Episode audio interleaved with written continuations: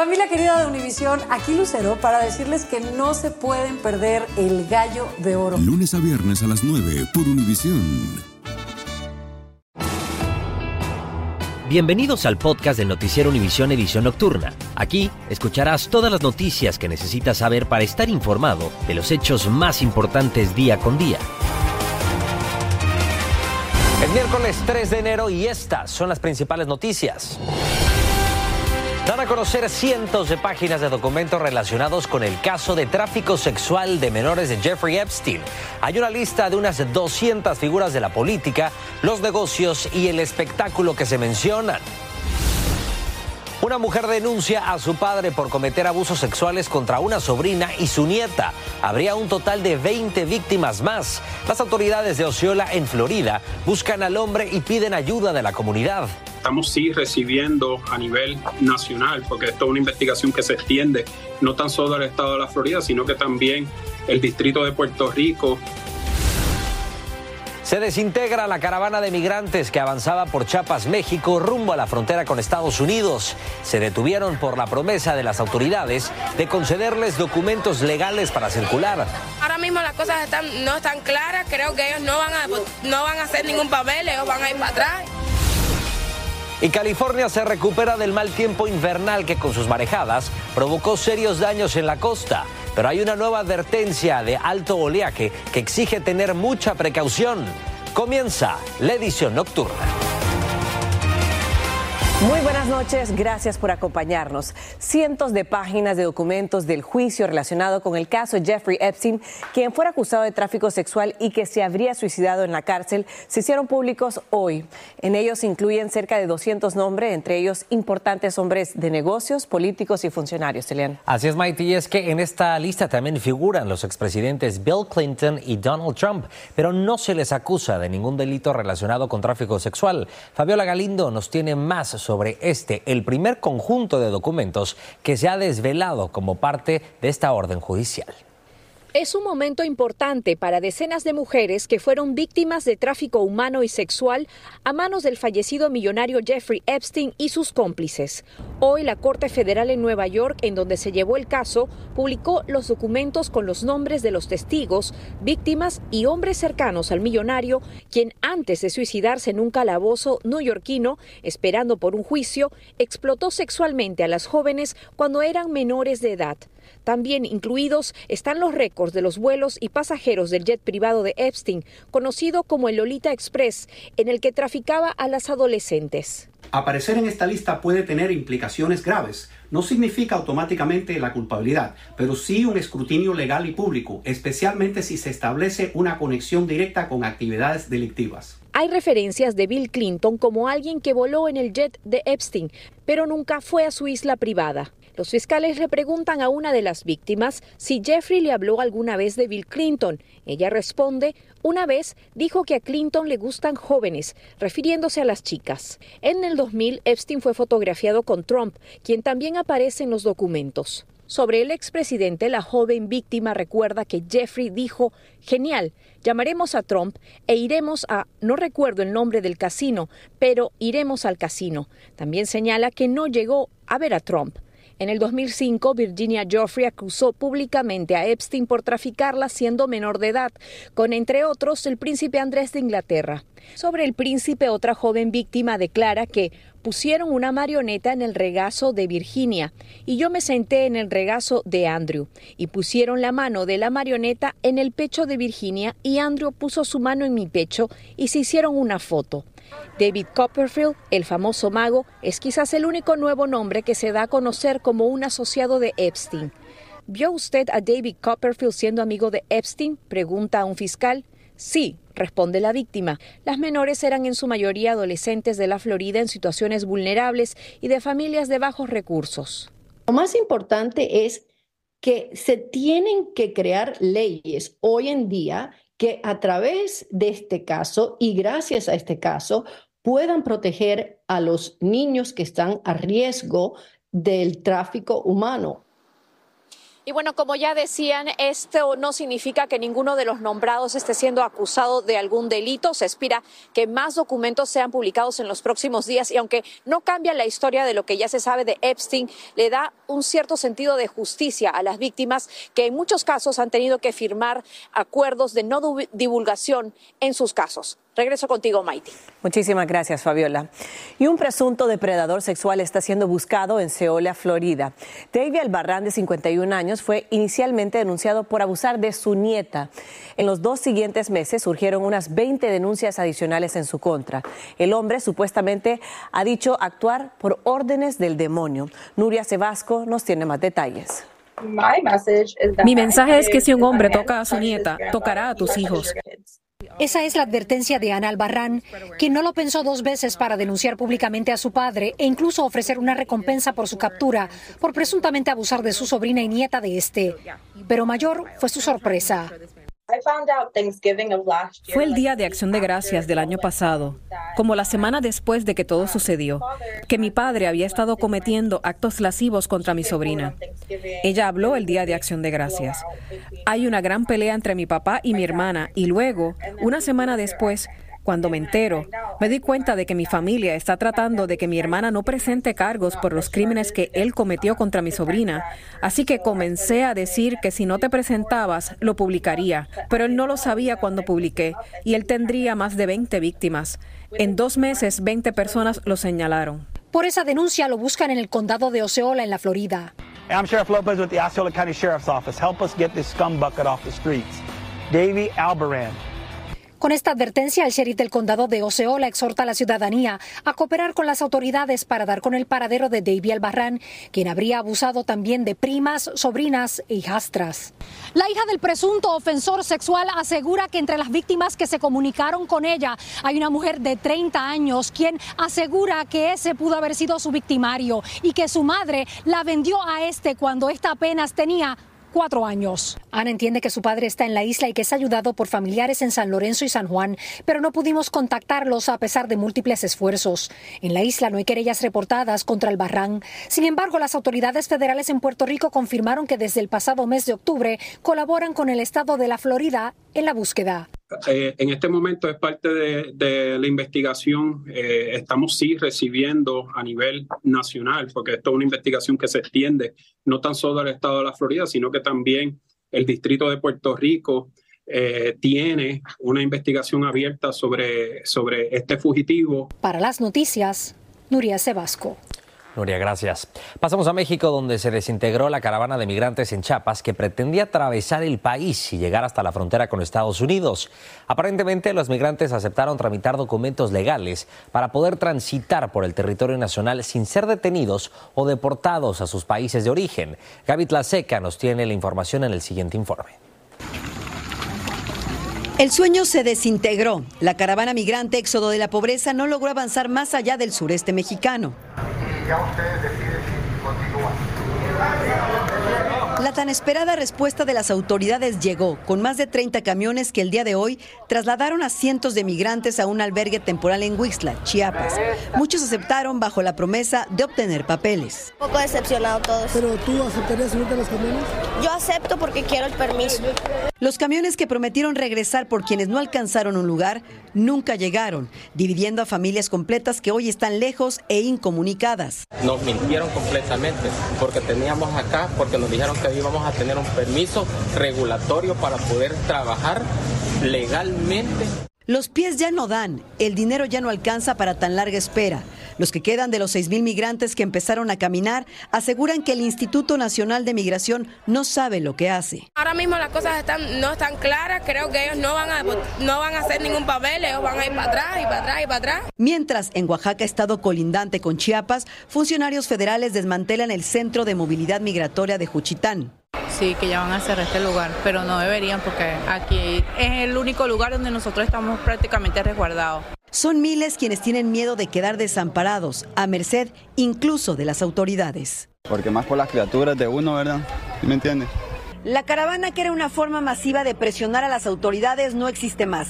Y sin ella, miles vuelven al doloroso punto donde iniciaron su camino. En la Ciudad de México, Gaby Tlaseca, Univisión. Estás escuchando la edición nocturna del noticiero Univisión.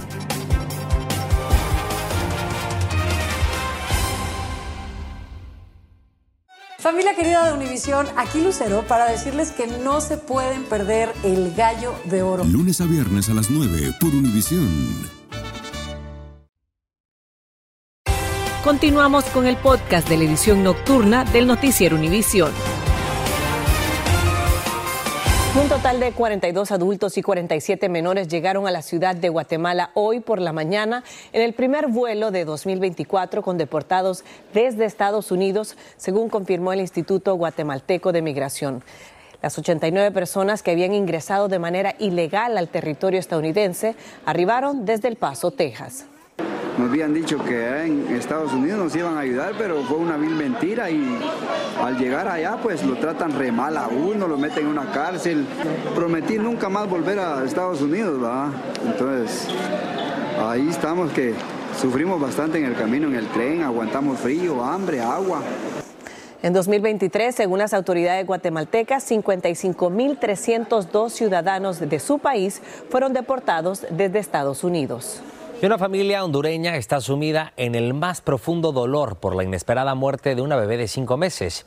La pequeña niña cayó de los brazos de su madre cuando ésta estaba intentando subir a un tren en movimiento que además estaría acercando a la frontera con Estados Unidos. Los padres de esta bebé también dicen que tras el funeral en México estaban también pues con la intención de nuevamente llegar a Estados Unidos. La información la tiene Claudia Mendoza. Encontramos a Emma Martínez y a Óscar Portillo sentados en las afueras de su casa, llorando por la tragedia que llegó a su familia.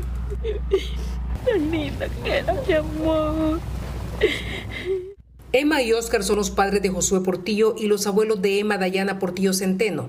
La bebé de cinco meses de edad que fue noticia luego que su cuerpecito quedara tendido cerca de las vías del tren. En el mes de mayo, Josué Portillo salió de esta zona del norte de Honduras en busca de mejores oportunidades. Iba acompañado de su esposa Lourdes, quien tenía cuatro meses de embarazo. También le acompañaban sus dos pequeños de dos y cuatro años de edad. Sin embargo, ninguno de los miembros de la familia se imaginó la tragedia que les esperaba. Lourdes Centeno dio a luz a la bebé en México, por eso la familia aguardó a que creciera un poco para continuar la travesía.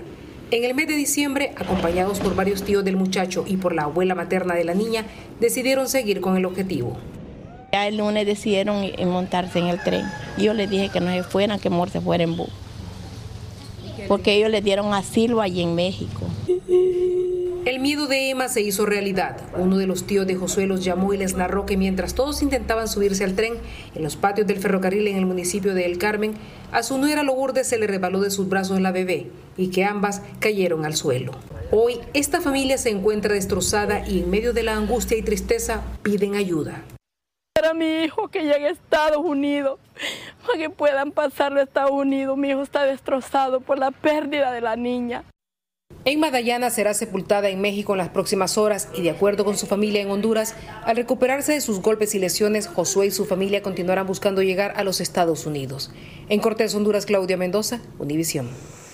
Y cuatro niños murieron en un incendio que arrasó a una casa en Somers, Connecticut, este martes. Los menores tenían edades entre los 5 y los 12 años y eran miembros de una misma familia.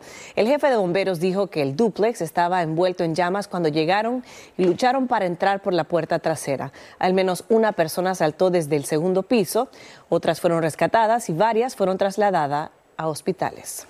Una corte de Nueva York accedió a postergar el juicio de Heidi Matar, el hombre acusado de apuñalar al escritor indio británico Salman Rushdie. El juicio estaba programado para iniciar el 8 de enero, pero los abogados de Matar pidieron que se postergara para poder estudiar las memorias de Rushdie sobre el atentado que se estarán publicando en este año bajo el título Puñal, Meditaciones de un intento de asesinato.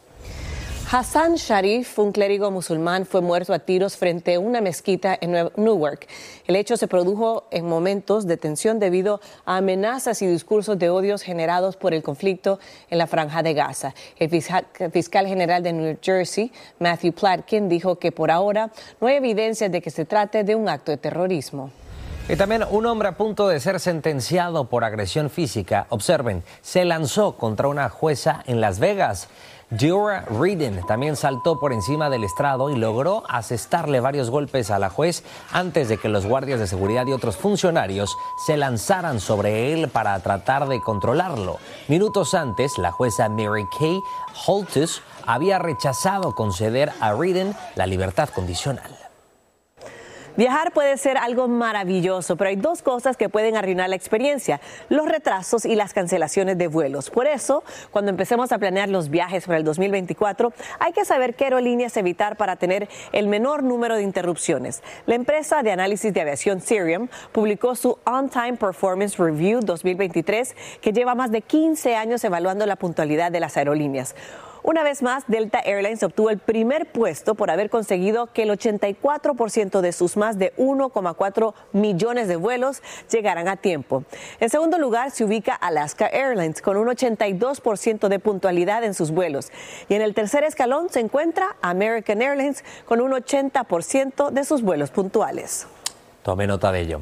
Y también zonas costeras de California, que además la semana pasada recibieron el embate de una tormenta invernal, está nuevamente bajo advertencia de posibles inundaciones y daños. Las olas quizá no sean tan fuertes, pero de igual manera pueden causar daños y en casos también de imprudencia podrían cobrar vidas. Juan Carlos González nos informa.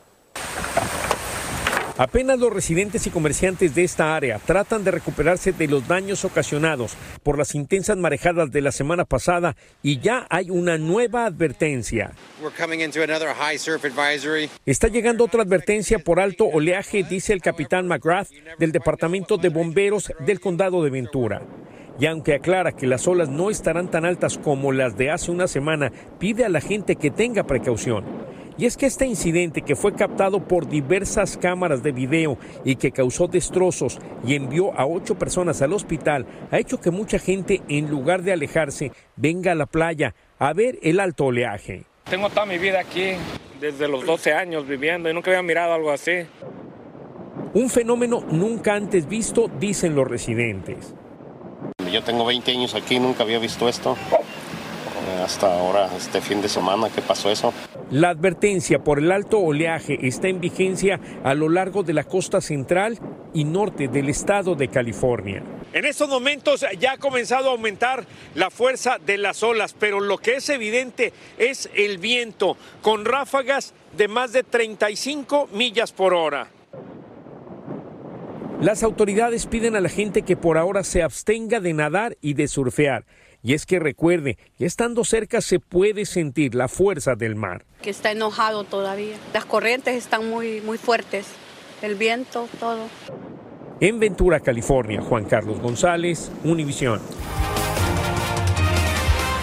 Ucrania y Rusia efectuaron hoy un intercambio de más de 200 prisioneros de guerra en cada bando, en la primera entrega mutua de personas capturadas en la guerra desde el 7 de agosto. El Ministerio ruso de Defensa explicó que como resultado de un complejo proceso de negociación, 248 militares rusos fueron devueltos. El intercambio fue posible gracias a la mediación de los Emiratos Árabes Unidos. Y si hacer dieta es uno de sus propósitos de año nuevo, puede que merezca la pena probar la dieta mediterránea. Por séptimo año consecutivo, US News and World Report la ha nombrado la mejor dieta en general. La dieta se basa en frutas y verduras, cereales integrales, legumbres y pescados grasos. También incluye algunos frutos secos y aceite de oliva virgen extra. Y el rey del rock and roll, Elvis Presley, estará regresando en este 2024. Se trata de una proyección holográfica en la cual también en un ambiente inmersivo va a permitir ver en realidad virtual distintas facetas de la vida pública y privada del rey del rock and roll. El show culminará con una presentación musical y además este show titulado La evolución de Elvis será presentado en Londres en noviembre. Luego habrá presentaciones también en múltiples ciudades que van a incluir Las Vegas, Tokio y Berlín. Wow, habrá la pena verlo. Y para la despedida del día nos vamos hasta Chile, donde cientos de personas reunidas frente al Palacio Presidencial La Moneda en Santiago elevaron la mirada al cielo para ver el famoso funambulista francés Nathan Paulin cruzando la principal arteria de la capital. Así es, Mighty, sobre una fina cuerda de acero de 270 metros y a 50 metros de altura, Paulin realizó el espectáculo que fue el encargado de inaugurar la edición número 31 del Festival Internacional Teatro a Mil, uno de los certámenes artísticos más importantes del país, que además se celebra cada verano. Gracias por escucharnos. Si te gustó este episodio, síguenos en Euforia, compártelo con otros publicando en redes sociales y déjanos una reseña. Familia querida de Univisión, aquí Lucero para decirles que no se pueden perder el gallo de oro. Lunes a viernes a las 9 por Univisión.